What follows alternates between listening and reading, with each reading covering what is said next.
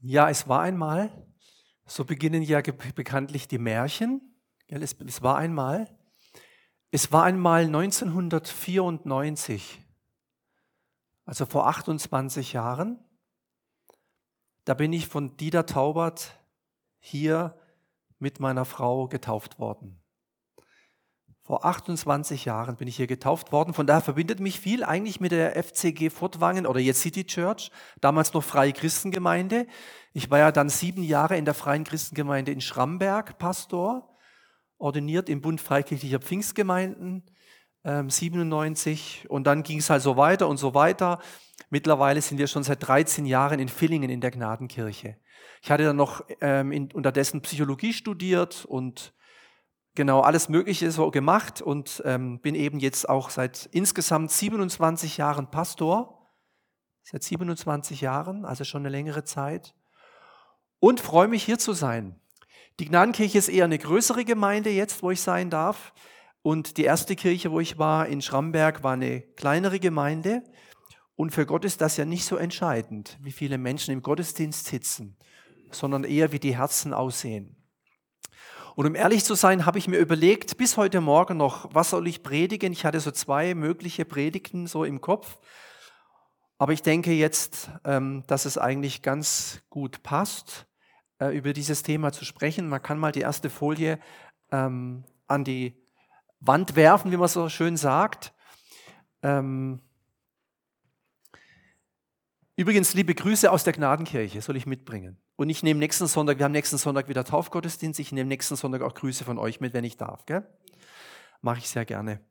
Ähm, ja, das mit den Krisen hast du schon gesagt. Ähm, momentan muss man sagen, die Krisen, die wechseln sich eigentlich nicht ab, die sind quasi parallel, also gleichzeitig. Und ich bin mal gespannt, ob Corona vorbei ist oder nicht. Gell? Das ist ja auch so ein Thema, die Sache mit Corona. Ähm, aber eine Sache, der stehen wir immer wieder gegenüber. Ihr habt es gerade erzählt, Helmut Klein. Aber auch sonst kennen wir das, die Sache mit dem Tod. Also ähm, Tod ist immer wieder ein Thema. Ich hatte äh, 2012 bin ich zum ersten Mal an Krebs erkrankt. Ich. Und das ist jetzt kein Schnupfen. Ja. Und ähm, jetzt dieses Jahr ist es wieder vorgekommen. Also ich hatte jetzt im September zwei Operationen ähm, und wenn ich es richtig weiß, war es hier jetzt auch, hat es auch mit Krebs zu tun gehabt. Gell? Also das heißt, es sind nicht immer die alten Menschen, die zuerst sterben. Und wenn ich es richtig weiß, war, war er auch nicht alt, Anfang 60 oder Mitte 60 so. Genau. Und das kenne ich natürlich auch. Äh, Gemeinde, Kirche, unser Leben hat nichts nur mit Geburt zu tun, sondern auch mit Tod. Das ist einfach so. Und die Frage, was nach dem Tod kommt, stellen sich natürlich viele Leute ähm, Biologen, Philosophen, Theologen, aber auch Christen. Wobei wir natürlich sagen, naja, die Christen, die wissen ja Bescheid, was nach dem Tod kommt. Ähm, und ich habe jetzt bei uns kürzlich ähm, über Himmel und Hölle gepredigt. Über Himmel und Hölle. Und Jesus war ja der Sohn Gottes. Und der, Jesus wusste natürlich, was nach dem Tod kommt. Und es gibt eine Geschichte, also eine einzige Geschichte, was kein Märchen ist, sondern ein wahrer Bericht, wo er den Menschen erklärt, was geschieht unmittelbar nachdem ein Mensch stirbt. Und deswegen würde ich diese Frage ein bisschen abändern. Und ich bin mal gespannt. Ich glaube fast, ich habe da einen Fehler gemacht, macht aber nichts. Wir machen ja alle Fehler, ich auch. Ähm, und zwar habe ich die, Fra die Frage so abgeändert. Ähm, kann man gucken. Geht es? Müsste gehen, ja. Das kommt nach dem Tod. Und da dürfte eigentlich kein, das ist der Fehler, kein Fragezeichen entstehen, sondern ein Ausrufezeichen. Das kommt nach dem Tod. Und ich möchte euch mit reinnehmen in eine Geschichte aus den Evangelien von einem Arzt geschrieben, Lukas. Lukas hat ja fast das halbe Neue Testament verfasst. Das Evangelium, das längste mit 24 Kapitel und die Apostelgeschichte. Und er war Mediziner. Gott hat nichts gegen Medizin. Meine Frau ist Kinderkrankenschwester. Gott hat nichts gegen Ärzte und äh, hat auch nichts gegen Medikamente. Man muss natürlich gucken, dass es immer so passt, ist klar. Und dieser Arzt, Lukas, hat uns eine Geschichte hinterlassen, die quasi ähm, da jetzt das Ganze uns mal ein bisschen deutlich macht. Ich, ihr kennt die vielleicht, aber das macht ja nichts, wenn man etwas kennt. Dann lernt man es noch mal ein bisschen besser kennen. Es war einst ein reicher Mann, der kleidete sich in Purpur und feinstes Leinen und lebte Tag für Tag herrlich und in Freuden. Vor dem Tor seines Hauses lag ein Armer, er hieß Lazarus. Sein ganzer Körper war mit Geschwüren bedeckt. Er wäre froh gewesen, wenn er seinen Hunger mit dem hätte stillen können, was vom Tisch des Reichen fiel, aber nur die Hunde kamen und leckten an seinen Wunden. Schließlich starb der Arme. Er wurde von den Engeln zu Abraham getragen und durfte sich an dessen Seite setzen. Auch der Reiche starb und wurde begraben. Im Totenreich litt er große Qualen. Er sah in weiter Ferne Abraham und an dessen Seite Lazarus. Vater Abraham, rief er, hab Erbarmen und schick Lazarus her. Lass ihn seine Fingerspitze ins Wasser tauchen und meine Zunge kühlen. Ich leide furchtbar in dieser Flamme. Abraham sprach, mein Sohn, du hast in deinem Leben Gutes bekommen und Lazarus Schlechtes. Jetzt wird er getröstet und du hast zu leiden. Auch ist zwischen uns und euch ein Abgrund, dass von hier niemand zu euch hinüberkommen kann, selbst wenn er es wollte, und von euch dort drüben kann niemand zu uns gelangen. Dann, Vater, sagte der Reiche, schick Lazarus bitte zur Familie meines Vaters. Ich habe nämlich noch fünf Brüder. Er soll sie warnen, damit sie auf keinen Fall an diesen Ort der Qual kommen. Abraham entgegnete, sie haben Mose und die Propheten, auf die sollen sie hören. Nein, Vater Abraham, wandte der Reiche ein, es muss einer von den Toten zu ihnen kommen, dann würden sie umkehren.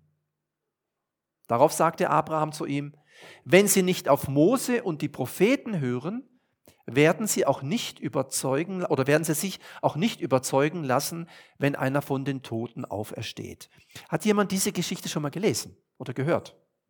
Kennen wir vielleicht diese Geschichte, ja. Bruder Taubert hat vielleicht schon ein paar Mal drüber gepredigt, weiß ich nicht, ja. Ist gut möglich. Und ich möchte ein paar Gedanken dazu sagen. Das erste ist, mit einer hohen Wahrscheinlichkeit ist das kein Gleichnis. In manchen Bibeln steht das Gleichnis vom reichen Mann und vom armen Lazarus, aber die Überschriften sind ja viel später dazugekommen. Es ist wahrscheinlich kein Gleichnis, weil in Gleichnissen tauchen keine Namen auf. Hier taucht aber Name auf. Das heißt, es kann sein, dass es ein Bericht ist. Das heißt, Jesus gab seinen Nachfolgern einen faszinierenden Einblick in das Jenseits. Also viele Leute wollen ja wissen, eben, was ist nach dem Tod und so.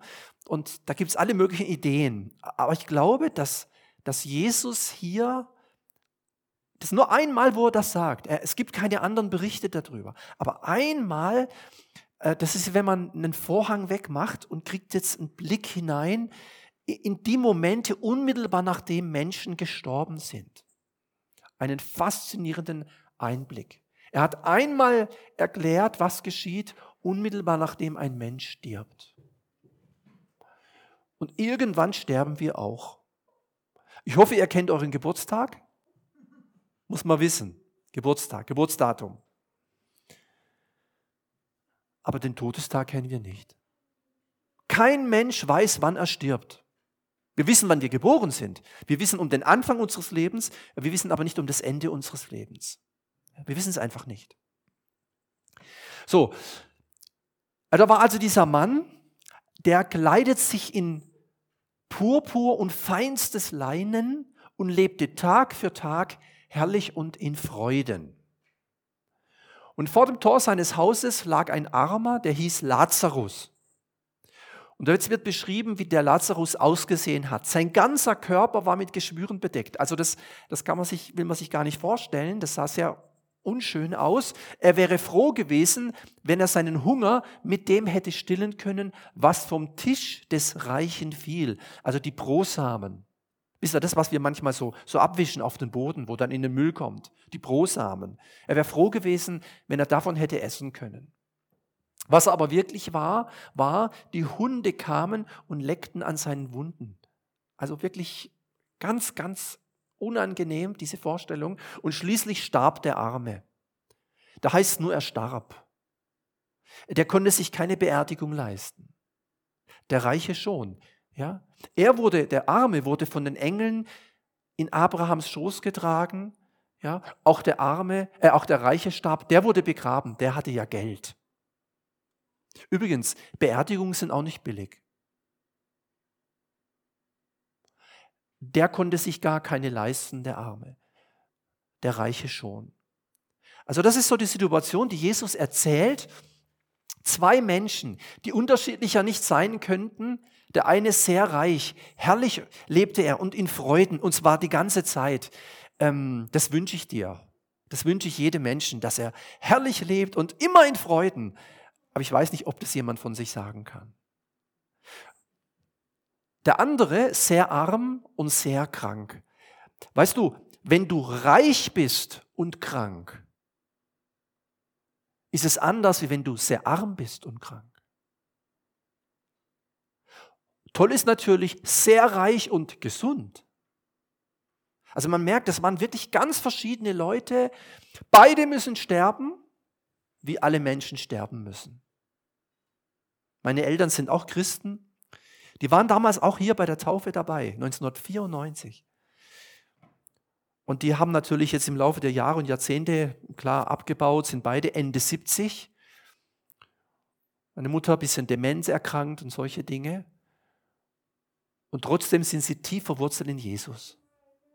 Das das Beste, was du haben kannst. Verwurzelt sein in Jesus. Ob du jung bist oder alt bist.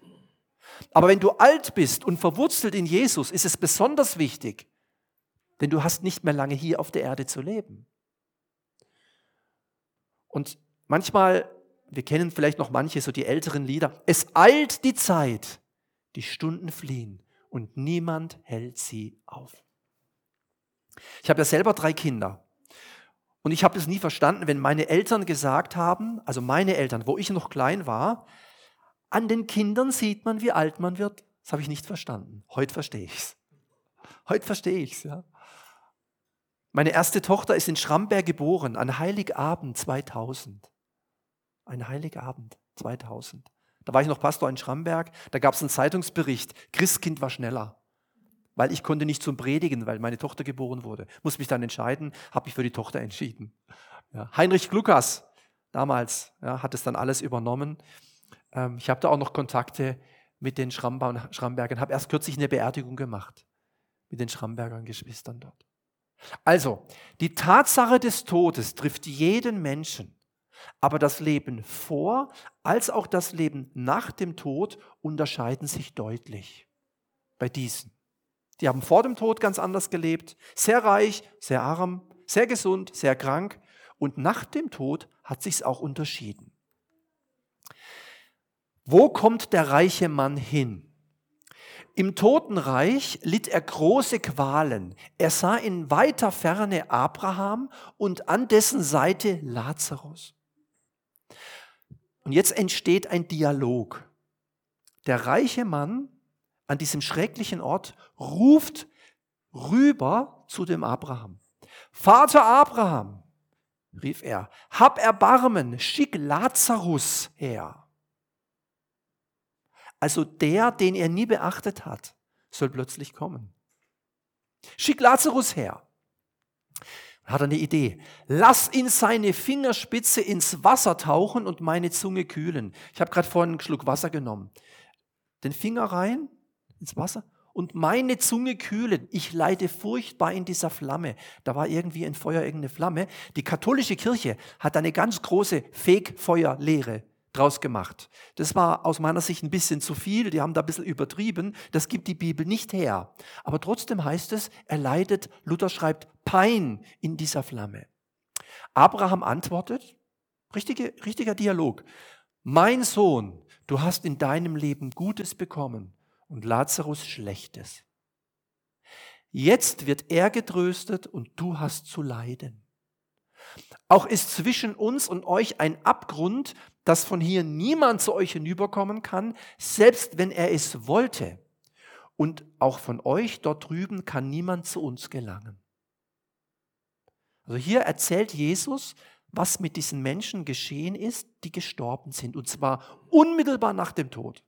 Nicht irgendwann mal, sondern unmittelbar nach dem Tod geht es in zwei Richtungen weiter. Lazarus ist bei Abraham. Abraham ist natürlich für die Juden der Vater des Glaubens. Abraham war bis heute fürs Judentum eine ganz zentrale Gestalt.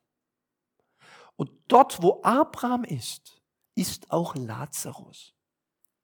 Das muss ein wunderbarer Ort sein, an dem all die Gläubigen hinkommen, nachdem sie gestorben sind. Was hat Jesus zu dem Schächer am Kreuz gesagt? Heute noch wirst du mit mir im Paradiese sein. Nicht irgendwann mal, sondern wir sehen uns gleich wieder. So. Die Bibel lehrt keinen Seelenschlaf oder sowas. Geht gleich weiter. Im Hebräerbrief steht mal etwas von den Wolken der Zeugen, die uns umgeben, die uns ermutigen, den, den, den Lauf, den Kampf des Glaubens zu kämpfen. Im Hebräerbrief steht es mal die uns ermutigen, dran zu bleiben, mit Jesus weiterzugehen, egal was kommt. Und manche sagen, und ich denke, das könnte wirklich sein, das sind die, das sind die verstorbenen Gläubigen, die uns ähnlich wie eine Arena, ähnlich wie bei einem, bei der Olympiade, ja, wenn die Zuschauer sitzen und die Leute laufen und diese Runden und die jubeln, die jubeln, ja, und komm, lauf, lauf und so, ja, und jeder jubelt seinem Läufer zu, ja, und so ähnlich die verstorbenen Gläubigen, die, die, die, die spornen uns an, die feuern uns an, diesen Weg mit Jesus weiterzugehen, diesen, diesen Lauf des Glaubens, diesen Kampf des Glaubens zu kämpfen, diesen Lauf des Glaubens zu laufen. Der Reiche ist ganz woanders im Totenreich, Sheol genannt. Also der Reiche ist nicht da, wo Lazarus ist. Der Reiche ist nicht bei Abraham, der ist einem anderen Ort. Und dieser Ort muss sehr, sehr unangenehm sein. Das muss richtig schlimm dort sein. Ein schrecklicher Ort, an den die Ungläubigen hinkommen, nachdem sie gestorben sind. Sheol. Sheol. Paradies Sheol. Ich, äh, am Ende der Predigt habe ich so eine kleine Grafik, so eine Skizze, wo man sich das ein bisschen besser vorstellen kann. Der Reiche litt große Qualen, das heißt, er konnte Dinge spüren. Der Reiche litt große Qualen. Er sieht den Lazarus und den Abraham, das heißt, er konnte auch sehen. Konnte sehen. Der Reiche hatte einen Wunsch, das heißt, er konnte überlegen, er konnte denken. Er hat gesagt, ich habe einen Vorschlag. Könnte der Lazarus rüberkommen, davor irgendwo die, den Finger in und dann meine Zunge kühlen? Kön können wir das machen? Er konnte überlegen, er konnte denken, er hat eine Idee, er konnte sprechen, er ruft ja rüber. Er ruft rüber. Und er konnte hören auf die Antwort des Abrahams. Ja? Und dann was auch noch ist, es wird beschrieben von Jesus, dass es da eine, dass es so ein Abstand, eine, wie eine Grube, eine Distanz, ein Abgrund. Man kann nicht hin und her wechseln. Scheinbar will Jesus hier schon auf etwas aufmerksam machen. Nach dem Tod kann man sich nicht mehr entscheiden. Nach dem Tod sind die Sachen wie sagt man heute, gegessen, ist es geklärt. Da, da kann man nicht mehr, ah, ich, ich, ach so, ja dann würde ich doch noch mal gern das anders machen. Nein, nach dem Tod ist dann die Sache gelaufen. Also im Totenreich litt er große Qualen. Er sieht in der Ferne den Abraham, an dessen Seite Lazarus. Und jetzt ruft er eben, schick ihn rüber, hab Erbarmen mit mir und so weiter. Habe ich alles schon gesagt. Lass ihn die Fingerspitze und so. Dann sagt Abraham, nein, das geht nicht. Und dann heißt es, auch ist zwischen uns und euch ein Abgrund, dass von hier niemand zu euch hinüberkommen kann, selbst wenn er es wollte. Und von euch dort drüben kann niemand zu uns gelangen. Da gibt es also eine Kluft, die unüberbrückbar ist. Wenn Jesus recht hat, und er hat recht, Jesus hat immer recht, merken wir uns das. Jesus hat immer recht, immer. Selbst wenn wir eine andere Meinung haben, also wenn ich A sage und Jesus sagt B, stimmt immer B. Wir müssen immer ihm recht geben.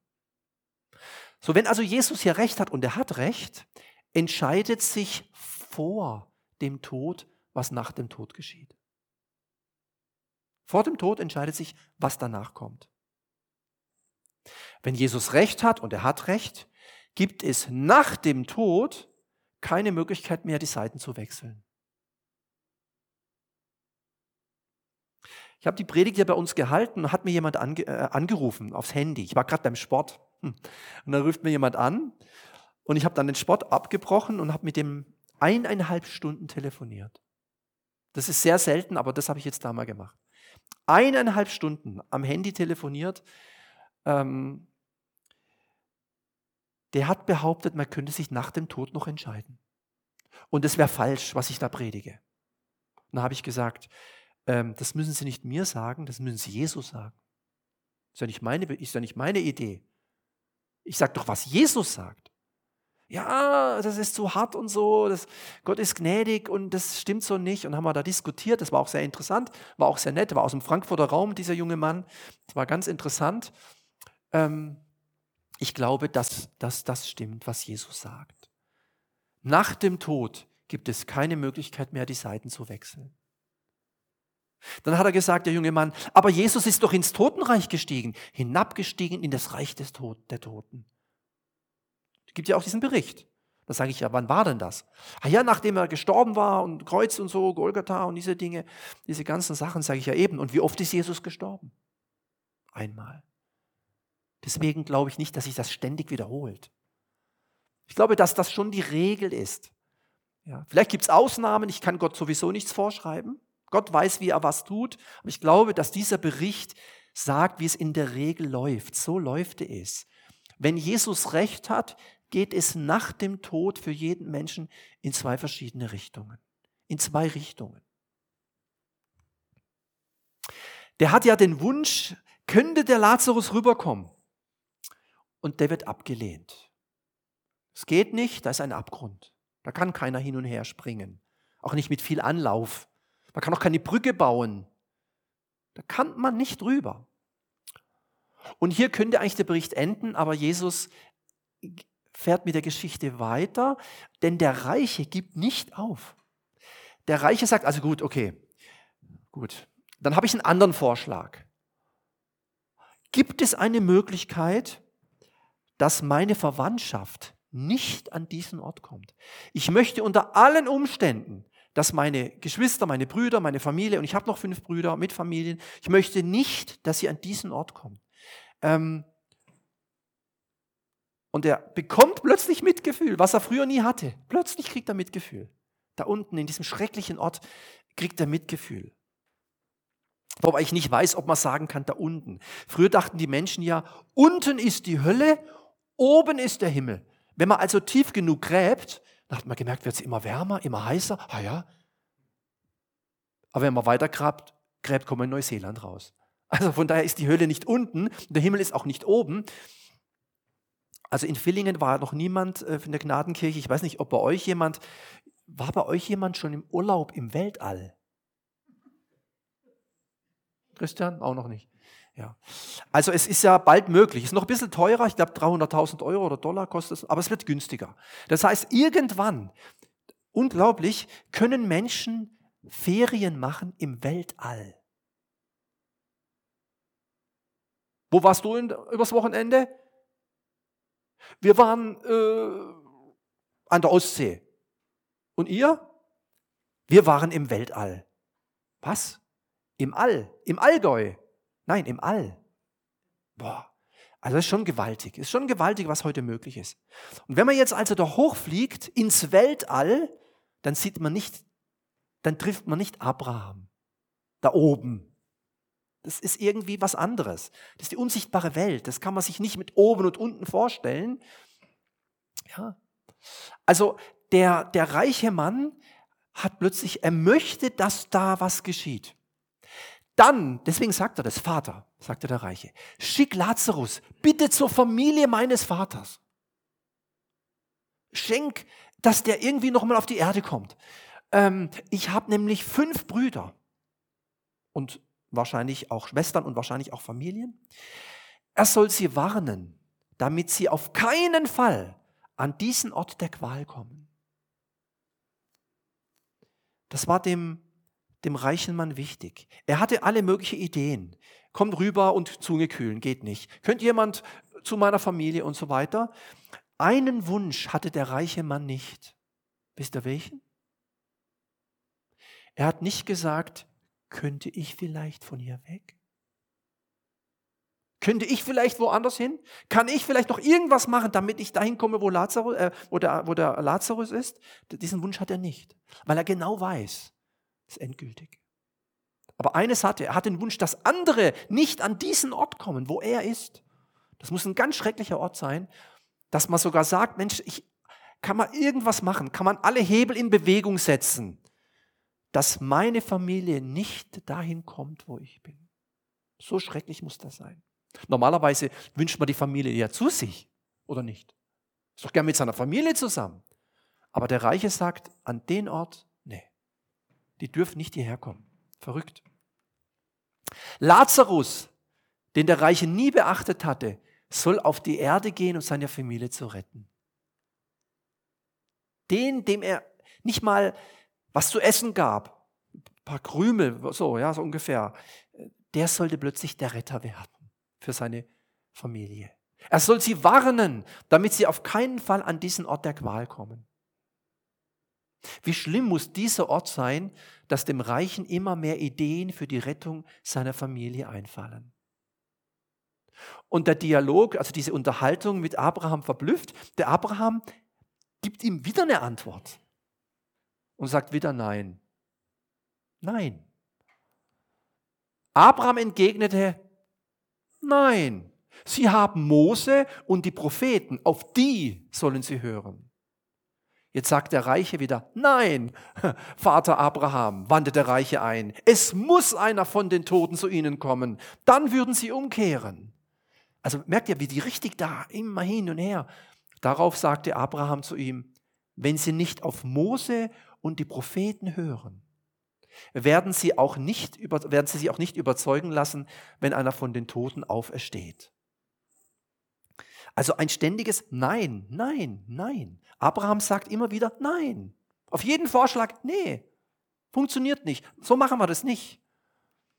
Mose und die Propheten sind ein Begriff für das Alte Testament. Das war die Bibel der Juden. Sollen Sie doch mal hören auf das, was da steht. Übrigens, mittlerweile ist einer aus den Toten zurückgekommen. Jesus Christus ist auferstanden von den Toten. Die Menschen könnten alle an Jesus glauben, wenn sie wollten und wenn sie was von ihm hörten. Aber auch auf den, auf den Jesus Christus, wollen viele nicht hören. Stimmt's? Ich weiß nicht, wie es in Furtwangen ist, aber in Villingen, Villingen-Schwenningen 80.000 Einwohner. Es gibt viele Gemeinden. Echt krass, wie viele Gemeinden das es gibt. Letztes Jahr hat sich eine neue Gemeinde gegründet. Dieses Jahr, jetzt wieder, jetzt steht wieder eine Gemeinde. Also äh, Gemeinden gibt es viele. Aber Christen gibt es nicht so viele. Also für 80.000 Einwohner, nicht mal die Hälfte sind Christen. Nicht mal ein Viertel sind Christen. Ich befürchte, nicht mal 10% sind Christen. Und ich schätze, in Furtwangen ist ähnlich. Oder? Ich glaube nicht, dass da jeder zweite Christ ist. Nee, ist ein großes Problem. Ja. Also hören wir auf ihn, auf Jesus und laden wir viele ein, auf ihn zu hören. Das ist natürlich total wichtig, dass Menschen ihn kennenlernen. Wer an Jesus glaubt als seinen persönlichen Erlöser, braucht überhaupt keine Angst haben, der hält ewiges Leben. Ob er mit zwei Jahren stirbt, mit 20 stirbt, mit 50 stirbt, mit 67 stirbt, mit 80 stirbt, mit 90 oder 105. Wer an Jesus glaubt, hat ewiges Leben. Der braucht den Tod nicht zu fürchten. Das Sterben ist manchmal, je nachdem, wie das dann ist, ja, Schmerzen, Krankheit, wobei heute natürlich vieles möglich ist durch die Medizin. Da kann man auch sich echt, äh, da kann man auch Gott dankbar sein. Ähm, aber Kinder Gottes brauchen weder den Teufel noch die Hölle zu fürchten. Brauchen wir nicht. Überhaupt nicht. Hölle, dieses Wort, war eigentlich für den Teufel und für die Dämonen gedacht, nicht für Menschen. Wer an Jesus glaubt, geht nicht verloren, sondern hat ewiges Leben. Jetzt habe ich es hier nochmal so als Skizze mitgebracht.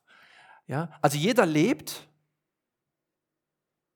Übrigens, wenn ich es richtig weiß, ich, ich glaube, dass wir im Durchschnitt 30.000 Tage leben. Ist gar nicht so viel, gell? Ich meine, in etwa. 30.000 Tage. Ich bin jetzt, ich sehe zwar jünger aus, gell, aber ich bin jetzt 51. bin 51 Jahre alt. Normalerweise sind knapp zwei Drittel vorbei, wenn es normal läuft. Aber wir wissen nicht, ob es normal läuft. Keiner weiß, wie. Kann sein, ich habe nachher einen Unfall, das war's.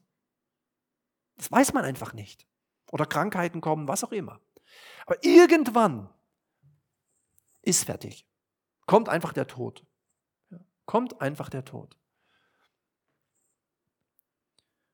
Schaut mal, vor 28 Jahren wurde ich vom Bruder Taubert, Dieter Taubert, getauft.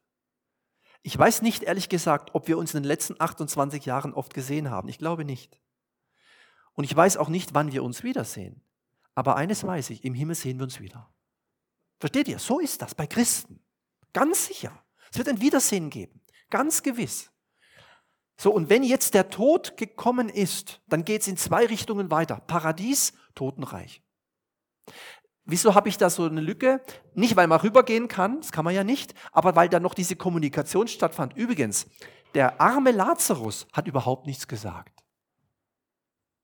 Der hat sich nie gemeldet. Von dem hören wir nichts. Der ist da irgendwie ganz, keine Ahnung, gelassen, ruhig. Ähm, dem geht's richtig gut. Meine Oma ist auch schon vor natürlich vielen Jahren, Jahrzehnten gestorben. Die treffe ich dann wieder. Der geht's richtig gut. Jeder, der gläubig war und gestorben ist, dem geht's richtig gut. So. Das ist aber noch nicht Himmel und das ist noch nicht Hölle. Das ist hier. Da kommt ja noch was. Da tut sich ja noch was. Da gibt es ja noch diese Auferstehung und diese, da gibt es ja noch, das wäre jetzt ein anderes Thema, ja, das kann ich jetzt nicht, wäre zu viel des Guten. Es ist dem Menschen gesetzt zu sterben, danach das Gericht. Hebräer 9. Mit Gericht ist aber nicht nur gemeint im Sinne von, ähm, die Werke werden angeguckt oder so, sondern da wird die Richtung vorgegeben. Gläubige geht es in die Richtung, Ungläubige, sage ich jetzt mal, geht es in die Richtung. Ganz am Ende, wenn man so will, wobei die Frage ist, ob das ganz am Ende ist, aber jetzt ganz am Schluss, nachdem das alles dann vorbei ist, äh, ist dann hier eine Linie. Da gibt es dann auch keinen, da gibt es dann nichts mehr mit äh, Kommunikation. Deswegen brauchen wir im Himmel, wenn jemand im Himmel ist, ja, im Himmel ist im Grunde jetzt noch gar niemand. Alle sind hier. Wir treffen alle hier. Es kann also sein, übrigens, einer von uns, ich weiß nicht wer, einer von uns ist von unserer Gruppe der Nächste, der stirbt. Irgendeiner, weiß ich nicht, wer das ist. Irgendjemand von uns. Und der ist dann da. Und der kann dann quasi sagen, ey, Mensch, äh, so und so, wir haben kürzlich eine Predigt gehört oder irgendwann mal so, und jetzt ist das so. Wolke der Zeugen. Lazarus, von dir haben wir gehört. Diese Geschichte von Jesus damals. Und jetzt treffe ich dich. Wahnsinn, ja. Niemand, der hier ist, wird auch hier sowieso nicht, hier auch nicht, wir denken, du hier? Also wir werden nicht Leute treffen, wo wir sagen, das kann ja wohl nicht wahr sein, was machst denn du hier? Ja, so, mit dir hätte ich nicht gerechnet, du kannst doch nicht im Paradies sein, auch nicht umgekehrt. Oh nee, warum ist denn der nicht da? Jetzt bin ich wieder traurig. Es gibt hier keine Traurigen. Da ist nichts Negatives und da erst recht nicht. Ja. Also von daher glaube ich tatsächlich von der Bibel, dass alle Menschen, die verstorben sind, unsere Verwandten, Opas, Omas, Opas oder wer auch immer, hier sind, wenn sie gläubig waren und hier sind, wenn sie nicht gläubig waren. Und dann am Ende der Zeit mit Auferstehung, Gräber öffnen sich, das sind alles diese ganz, das ist gar nicht so einfach alles zu verstehen. Ganz am Ende geht es dann in diese, in diese Zustände. Und deswegen würde es man dann so sagen, der, der, das beste Wort für Himmel lautet ewige Gemeinschaft mit Gott. Das ist die beste Definition von Himmel. Und Hölle, das Wort Hölle, meint ewiges Getrenntsein von Gott. Das ist die Hölle. Heute sagen manchmal Leute, das war ein höllischer Tag im Betrieb. Äh, die wissen nicht, was sie sagen. Oder ähm, ich mache dir die Hölle heiß. Ja, solche Sätze sagt man. Oder ich fühle mich wie im siebten Himmel. Ja, so, solche Begriffe, die manchmal, das war ein himmlisches Essen heute. Mm. Übrigens damals nach der Taufe, weiß ihr noch, sind wir ins Bad, Restaur Gasthaus Bad, oder? Da drüben? Oder da drüben, weiß nicht, da drüben, glaube ich. Genau, sind wir hingegangen, haben noch gegessen. War lecker, ist schon länger her, aber genau. Also was ich sagen will, ist, diese Begriffe für Himmel und Hölle, es gab eine Zeit, da haben sich viele Menschen bekehrt aus Angst vor der Hölle. Das Problem ist, die Leute glauben heute gar nicht mehr an die Hölle. Das ist das Problem. Und deswegen müssen wir den Leuten erklären, was das bedeutet. Und wie schön ist es, wenn Menschen ewige Gemeinschaft haben mit ihrem Schöpfer. Und wie schrecklich muss es sein, ein ewiges Getrenntsein vom Schöpfer. Vielleicht noch dazu ein Hinweis. Jesus sagt über die Hölle, wo der Wurm nicht stirbt und das Feuer nicht erlischt. Das war so eine Müllhalde in Jerusalem, da hat es immer gebrannt. Da war Leben da, aber das war immer, da war immer Brennen. Ganz unangenehm, ganz schrecklich. Ja. Und hier ist es natürlich ganz anders. Also das war mir so ein Anliegen, ähm, euch weiterzugeben.